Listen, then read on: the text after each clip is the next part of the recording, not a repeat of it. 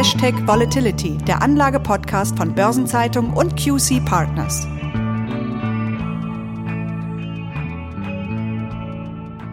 Zuletzt stand bei Hashtag Volatility das Thema Altersvorsorge im Zentrum dieses Podcasts. Heute wollen wir uns mit einem grundsätzlicheren Thema befassen und auch einen historischen Rückblick wagen. Der DAX steht schließlich vor umfassenden Veränderungen, die in diesem Herbst umgesetzt werden sollen. Daher möchten wir nun einen Blick werfen auf die Historie des deutschen Leitindex. Und damit begrüße ich Sie, liebe Zuhörerinnen und Zuhörer, herzlich zu einer neuen Episode von Hashtag Volatility, dem Anlagepodcast von Börsenzeitung und QC Partners. Mein Name ist Franz Kongbui, ich bin Redakteur der Börsenzeitung und mein Gesprächspartner ist wie stets Thomas Altmann, Leiter Portfolio Management von QC Partners. Und wie gesagt, angesichts der Umwälzungen, die der DAX-Familie bevorstehen, lohnt sich ein Blick zurück auf den Anfang der DAX-Geschichte, die ja auch ein wenig mit der Börsenzeitung zusammenhängt, wie ich schon mal vorwegnehmen darf. Herr Altmann, wann und von wem wurde der DAX 30 denn ins Leben gerufen? Eingeführt wurde der DAX 30 am 1. Juli 1988. Dabei wurde er so berechnet, dass der Index zum Ende des Vorjahres, also am 31.12.87, bei genau 1000 Punkten starten konnte. Der tatsächliche Startkurs am 1. Juli 88 lag dann bei 1163 Punkten. Und wie Sie schon angesprochen haben, haben Ihre Kollegen von der Börsenzeitung einen maßgeblichen Anteil an der Einführung des DAX. Entwickelt wurde er gemeinsam von der Arbeitsgemeinschaft der deutschen Wertpapierbörsen, der Frankfurter Wertpapierbörse und eben der Börsenzeitung. Der DAX setzt im Endeffekt den Index der Börsenzeitung fort, dessen Geschichte sogar bis ins Jahr 1959 zurückgeht. Ja, das war lange Zeit, bevor ich bei der Börsenzeitung anfing, beziehungsweise bevor ich überhaupt geboren wurde. Der Börsenzeitung-Redakteur Frank Meller gilt ja als treibende Kraft hinter der Entwicklung des DAX. Jetzt ist der DAX für viele deutsche Anlegerinnen und Anleger ja ohnehin der große Leitindex. Gibt es darüber hinaus etwas, das ihn aus Ihrer Sicht besonders macht? Das gibt es tatsächlich. Denn anders als viele weltbekannte Indizes ist der DAX ein Performance-Index. Indizes wie der US-Leitindex S&P 500 oder auch der japanische Nikkei 225 sind Kursindizes. Und das bedeutet, sie berücksichtigen ausschließlich die Aktienkurse der jeweiligen Unternehmen. Dagegen berücksichtigt der DAX als Performance-Index auch die Dividenden. Das geschieht, indem der Index unterstellt, dass erhaltene Dividende am Tag ihrer Ausschüttung sofort wieder in dieselbe Aktie investiert wird. Damit zeigt der DAX die Gesamtperformance, die ein Investor tatsächlich erzielt hat. Und wir werden später noch sehen, welchen Anteil die Dividende an der Gesamtperformance einer Aktienanlage hat. Ja, das würde ich gerne nach hinten schieben und stattdessen zunächst in der frühen Indexphase bleiben. Schauen wir mal genauer in den Index hinein. Welche der 30 Gründungsmitglieder sind seitdem denn durchgehend im DAX enthalten? Ja, tatsächlich sind zehn Aktiengesellschaften seit 1988 in unveränderter Firmierung enthalten. Diese Urgesteine sind im Einzelnen Allianz, BASF, Bayer, BMW, Deutsche Bank, Henkel, Linde, RWE, Siemens und Volkswagen. Dazu kommt Daimler, die zuvor unter den Namen Daimler-Benz bzw. Daimler-Chrysler berücksichtigt waren. Und dann haben wir noch E.ON, das aus einer Fusion der beiden Gründungsmitglieder Feber und Fiat hervorgegangen ist. In der Summe sind damit zwölf der aktuellen DAX-Unternehmen Mitglieder der ersten Stunde. Ja, aber das bedeutet auch, dass mehr als die Hälfte der Gründungsmitglieder aus vollkommen unterschiedlichen Gründen heute nicht mehr im DAX vertreten sind. Ich schlage vor, wir steigen tiefer in die Wirtschaftsgeschichte ein und lassen diese damit ein wenig Revue passieren. Gerne machen wir das. Das Stühlerücken im DAX begann schon im Jahr 1990. In diesem Jahr wurde der Computerhersteller Nixdorf von Siemens übernommen. Und ebenfalls 1990 wurde Feldmühle Nobel vom schwedischen Papierkonzern Stora übernommen. 1995 war die deutsche Babcock der erste DAX-Absteiger wegen eines zu geringen Börsenwertes. 2002 folgte sich das Ende der deutschen Babcock mit der Insolvenz. 1996 traf es dann die Kaufhof-Aktie. Nach der Fusion mit der Metro übernahm die Metro-Aktie auch den Platz im DAX. Und 1998 fusionierten die beiden Gründungsmitglieder Bayerische Vereinsbank und Bayerische Hypotheken- und Wechselbank zur Hypervereinsbank. Die Hypovereinsbank war dann bis zum Verkauf von Unicredit im Jahr 2005 im DAX vertreten. 1999 wurde von der Höchst AG zunächst die Chemieaktivität unter dem Namen Celanis abgespalten. Das Arzneimittelgeschäft gehört heute zu Sanofi. Also die 90er Jahre waren also für den DAX ziemlich turbulent. Wie ging es denn nach der Jahrtausendwende weiter? Ja, im Jahr 2000 musste Mannesmann den Platz im DAX räumen. Viele erinnern sich sicherlich noch an die spektakuläre Abwehrschlacht, die der Übernahme durch Vodafone vorausging. 2001 wurde dann die Dresdner Bank von der Allianz übernommen und machte ihren Platz im DAX frei. Im gleichen Jahr musste Karstadt den deutschen Leitindex verlassen. Später folgte dann die Umbenennung in der Candor und am Ende die Insolvenz. 2002 schied die Gussa aus dem DAX aus, Teile davon gingen 2007 in Evonik auf. Und interessanterweise gilt Evonik ja wieder als perspektivischer DAX-Kandidat. Schering wurde 2006 nach einer kontroversen Bieterschlacht zwischen Bayer und Merck von Bayer übernommen. Und schließlich musste 2012 MAN seinen Platz im DAX räumen, nachdem Volkswagen seinen Anteil auf beinahe 95 Prozent erhöht hatte. Ja, das war ein wirklich interessanter Abriss der wahrlich bewegten DAX-Geschichte. Wenn ich richtig mitgezählt habe, fehlen aber immer noch einige der Gründungsmitglieder. Und ich vermute, das sind die, die größenbedingt jetzt eine Liga tiefer im Nebenwerteindex MDAX enthalten sind, oder? Das ist vollkommen richtig. Und mit vier Aktiengesellschaften ist diese Gruppe auch gar nicht so klein.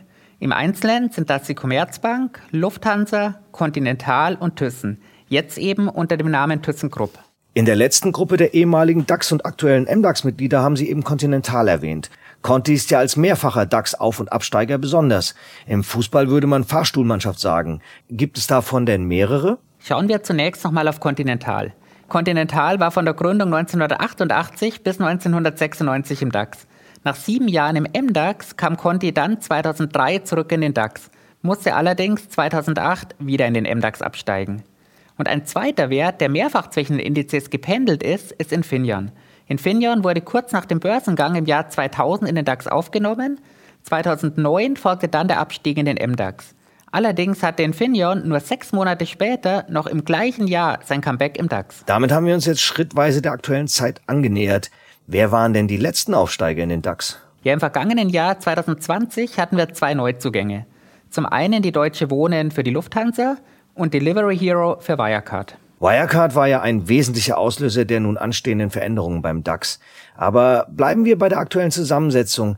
Welche Unternehmen haben denn das meiste Gewicht? Ja, ganz oben steht der SAP mit gut 10 Prozent. Dahinter folgen Linde, Siemens und die Allianz. Das klingt jetzt durchaus so, als ob die Top-Unternehmen den DAX klar dominieren. Das ist auch nicht ganz von der Hand zu weisen.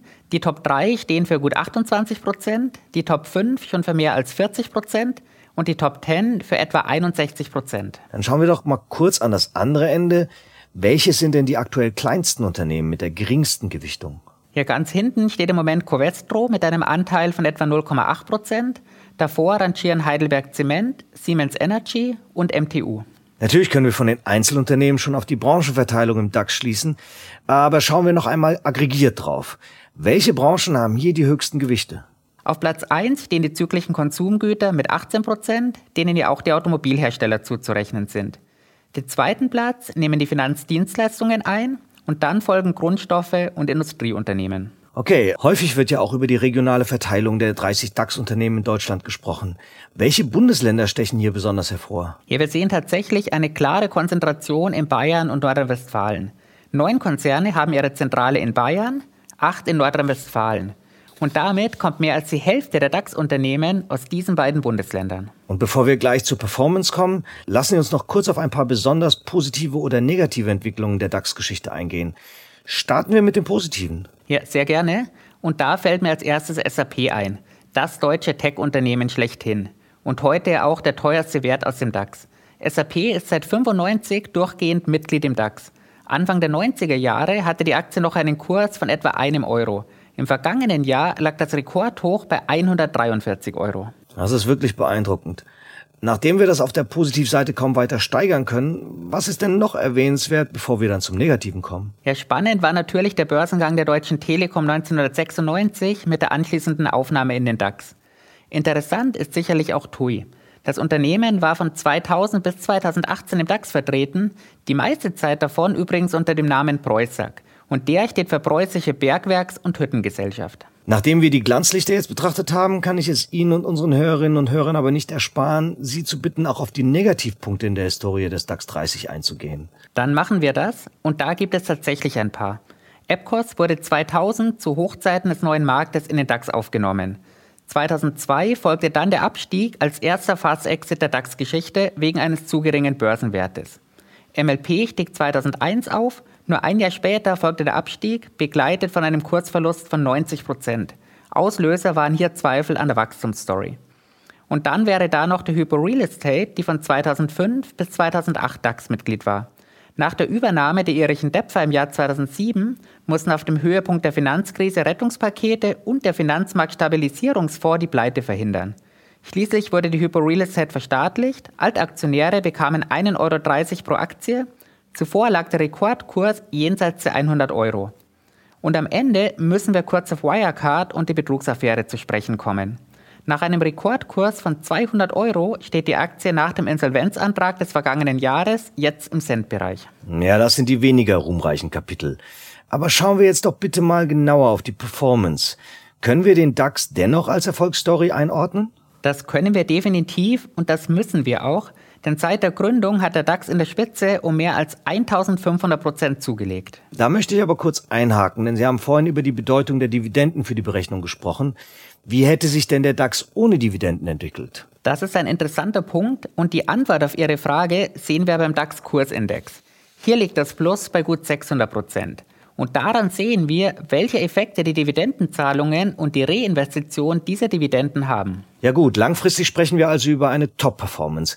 Allerdings ist diese in teils recht großen Wellen verlaufen. Wie groß waren denn die zwischenzeitlichen Schwankungen? Zwischen März 2000 und März 2003 hat der DAX 73 Prozent verloren. Diese Phase kennen wir als das Platzen der Tech-Blase. Danach dauerte es vier Jahre bis zum Jahr 2007, ehe der Verlust komplett aufgeholt war. Von Juli 2007 bis März 2009 waren es minus 56 Prozent. Und hier sprechen wir über die Finanzkrise. 2013 war dieser Drawdown dann ebenfalls vollständig aufgeholt. Und dann haben wir noch die Corona-Krise mit minus 40 Prozent von Februar 2020 bis März 2020. Hier hatten wir nicht nur die schnellste Verlustphase, sondern auch die schnellste Aufholung, mit einer Aufholphase, die schon im Dezember 2020 beendet war. Das klingt nach immensen Schwankungen. Lassen Sie uns kurz über die heftigsten Tage sprechen. Die größten Tagesschwankungen liegen sowohl nach oben als auch nach unten im zweistelligen Prozentbereich. Mit plus 11,28 Prozent am 13. Oktober 2008 und minus 12,81 Prozent am 16. Oktober 1989. Wenn die größten Tagesschwankungen nach oben und unten schon bei um die 12 Prozent liegen, wie sieht es dann auf Monatsbasis aus? Da werden die Werte nochmal deutlich größer. Hier haben wir plus 21 Prozent im April 2003 und minus 25 Prozent im September 2002. Na, jetzt bin ich gespannt auf die Werte für das beste und schlechteste Kalenderjahr. Das beste Kalenderjahr hatte der DAX 1997 mit plus 47 Prozent. Das war eines der Anfangsjahre mit der großen Euphorie bei Technologiewerten und dem kometenhaften Aufstieg des neuen Marktes. Ähnlich groß war das Minus im schlechtesten Jahr. Das war 2002 mit minus 44 Prozent. Und damit sind wir dann am Ende des Platzens eben dieser Tech-Blase angekommen. Unser Podcast heißt ja Hashtag Volatility.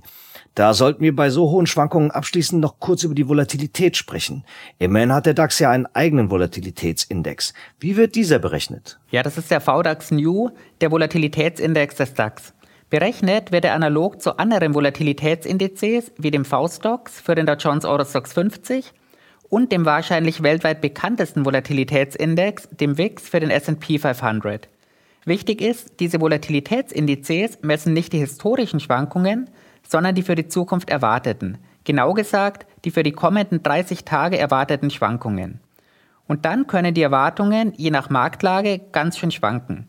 Wirklich verlässliche Daten haben wir hier seit dem Jahr 2005. Und wie stark fallen diese Schwankungen aus? Den Spitzenwert in der mehr als 15-jährigen Historie hat der VDAX New im vergangenen Jahr erzielt, mit einem Rekordhoch von mehr als 93. Das Rekordtief stammt aus dem Jahr 2017 mit einem Wert von knapp über 10. Das zeigt, wie stark die Stimmung und die Erwartungen schwanken können. Im Mittel stand dieser VDAX New über diesen langen Zeitraum bei gut 22 Punkten. Auch die Volatilitätswerte zeigen also, dass es in der mehr als 30-jährigen Historie des DAX praktisch nie langweilig war. Herr Altmann, das war ein hochinteressanter Abriss der Historie des wichtigsten deutschen Börsenindex. Da sind Sie wirklich tief in die DAX-Historie eingetaucht und haben spannende Fakten und Geschichten zutage gefördert. Vielen Dank dafür und auch vielen Dank an unsere Zuhörerinnen und Zuhörer für Ihr Interesse.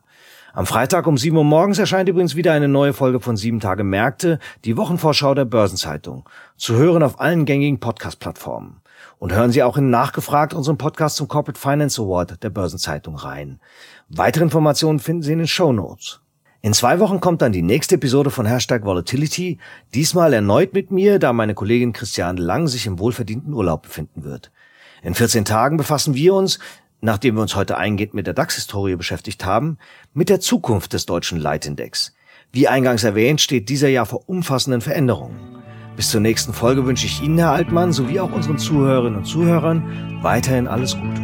Vielen Dank und bis zum nächsten Mal.